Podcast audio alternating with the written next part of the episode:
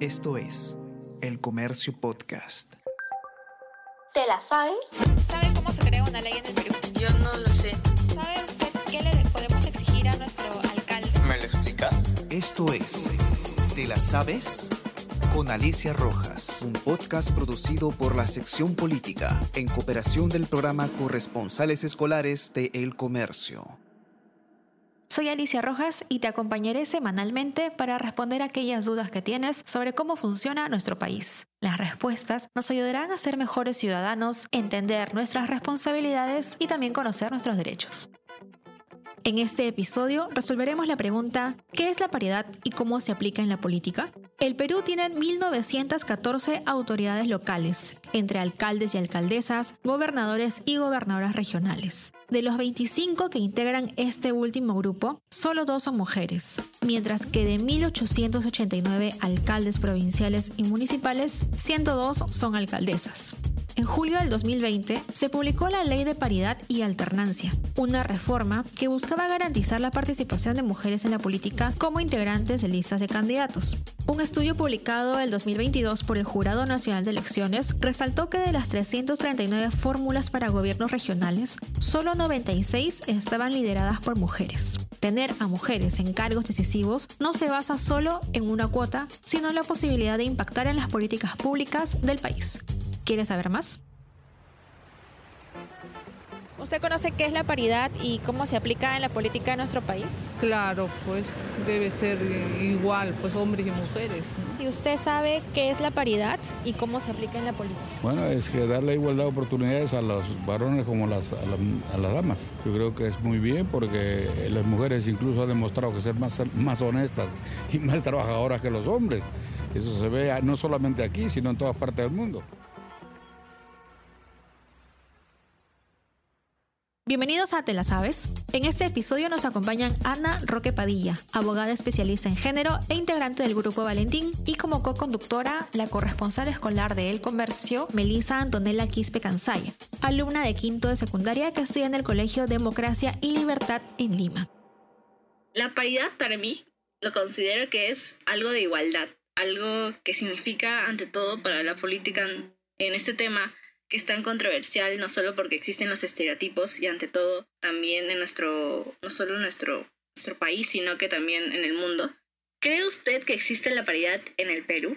Gracias por la pregunta. Tenemos que partir del hecho de que en el Perú la cantidad de mujeres es mayor a la cantidad de hombres. De hecho, de acuerdo al último censo que se hizo por parte del Instituto de Estadística e Informática en el año 2021 hay o se llegó a contabilizar un 50,4% de mujeres y un 49,6% de hombres. Y el último congreso, el congreso que tenemos al día de hoy, tiene una representación femenina del 38,46%. Entonces, si queremos hablar de paridad, es decir, de una representación equitativa de hombres y mujeres en relación a la población que existe en nuestro país, podemos concluir de que no existe paridad de género en la política al día de hoy. Con referencia a esto, me viene también la segunda pregunta, es que, ¿qué le hace falta a nuestro país para que la paridad exista en mayor proporción? Y con esto me refiero a qué actividades se podrían realizar. Esa es una muy buena pregunta y la respuesta en realidad no está tan vinculada al hecho de fomentar la participación de mujeres, sino a mejorar la calidad de la, de la democracia. ¿no? Eh, la, la paridad de género es un indicador para medir la calidad democrática de los países. Entonces simplemente bastaría con mejorar la calidad de representantes que tenemos para que por sí solo esto genere la mayor participación de mujeres en política. Adicionalmente a ello, lo que también se puede hacer es dejar de lado esa idea de que participar en política es algo malo, ¿no? Participar en política en realidad es algo que beneficia a, la- a las comunidades, al país en general. ¿Qué es lo que o dónde está la tarea principal de las organizaciones políticas para tener no solamente un número paritario, sino que también sea una participación de calidad Creo que el rol de los partidos políticos debe ser justamente en educar ¿no? y, fomentar eh, la, participación de sus, de sus militantes, pero con- realizando esta labor educativa dentro de los partidos. ¿no? Eh, lo que hemos visto en los últimos años es, creo que, es lle- rellenar las listas ¿no? de, postulantes al Congreso con mujeres porque hay una norma que me exige una cuota. ¿no? Pero una vez que llegan al Congreso o una vez que, vemos a estas personas participar en política, ya sea en otros, no solamente en el Congreso, en el Congreso sino también en otros eh, puestos eh, políticos como gobiernos regionales o también este, en el propio Ejecutivo, nos damos cuenta que esa participación pues, es una participación deficiente o es una participación a la que, eh, que no fomenta la participación de más mujeres. ¿no? Y eso viene por parte del trabajo que se hace dentro de los partidos. No se trata solamente de que sean parte de una lista, sino que también se puedan fomentar y se puedan forjar liderazgos dentro de, lo, de este marco de la, de la, paridad que tenemos. Sí, justamente lo que creo que falta ver en nuestra política peruana es personajes que trasciendan a, una simple, a un simple periodo presidencial o un, un periodo eh, de elecciones. ¿Cuál sería el cambio que se tendría que hacer para obtener más líderes mujeres en nuestra política? Y creo que esto me refiero más para que nosotros como las mujeres nos centramos más preparadas y quizá con mayor valentía para quizá aceptar un puesto de líder y no tenerle miedo a afrontar esto? Eh, creo que el cambio principal que se tiene que hacer es crear conciencia de que las mujeres tenemos la capacidad de tomar decisiones, de elegir. ¿No? Em, si volvemos a la historia, en realidad el voto femenino o, el derecho de sufragio de las mujeres tiene menos de 100 años en el Perú, ¿no? Y, esto no se, no se cuando, se, cuando se estableció esta norma que permitía a las mujeres votar, no se hizo con un ánimo de que queremos que las mujeres participen, sino porque era una estrategia política para que en ese momento el candidato, que era Odría, pudiera obtener más votos eh, y poder ganar las elecciones, ¿no? Entonces, eh, no había una real convicción de que las mujeres voten, ¿no? Y de hecho, cuando esto se consiguió, solamente se permitió que las mujeres educadas, que habían recibido educación, pudieran votar, ¿no?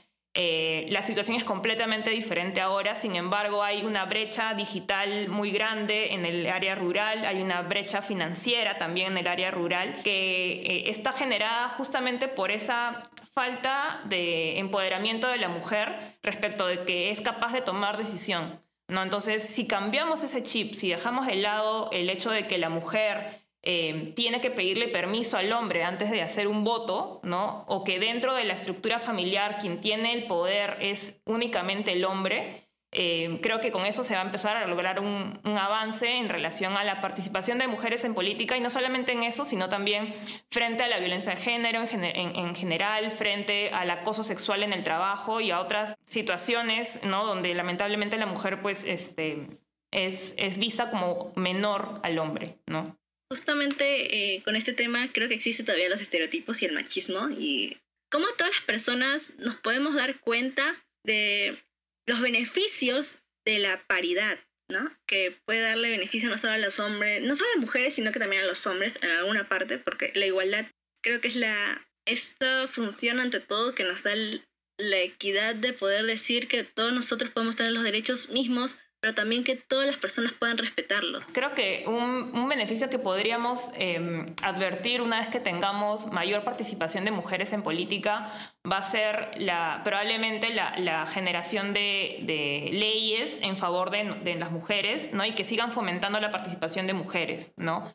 En otros países, en las universidades hay acceso gratuito a toallas higiénicas, a tampones, ¿no? Y esto es, una política de Estado. Y esta política de Estado viene por, fomentada por mujeres que están sentadas en un parlamento y están detrás de estas normas, ¿no? Entonces, no, no es que cuando tengamos este acceso gratuito nosotros es porque, porque ya hemos alcanzado la paridad, pero son esas normas donde, que probablemente un hombre que, que, que no tiene esta situación no se va a dar cuenta y no va a identificar como una necesidad para la población. ¿no? Entonces, cuando empecemos a ver que las cosas empiezan a cambiar, es porque probablemente hay una voz disidente, una voz diferente, una voz diversa en la, mesa donde se toman las decisiones.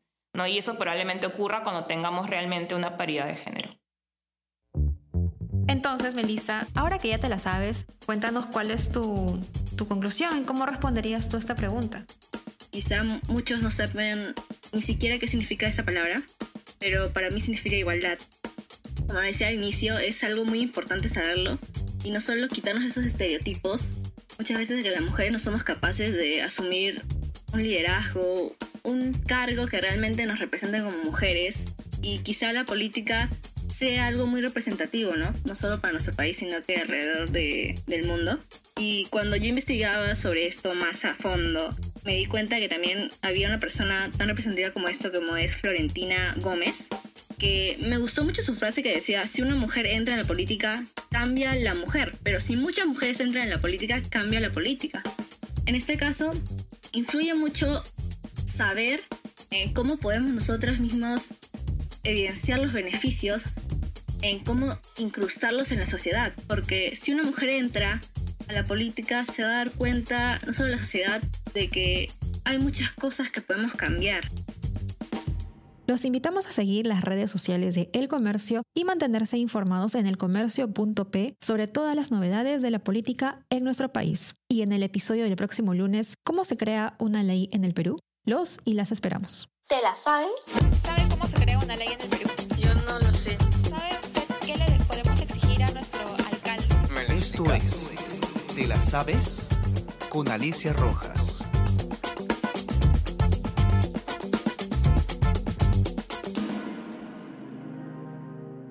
El Comercio Podcast.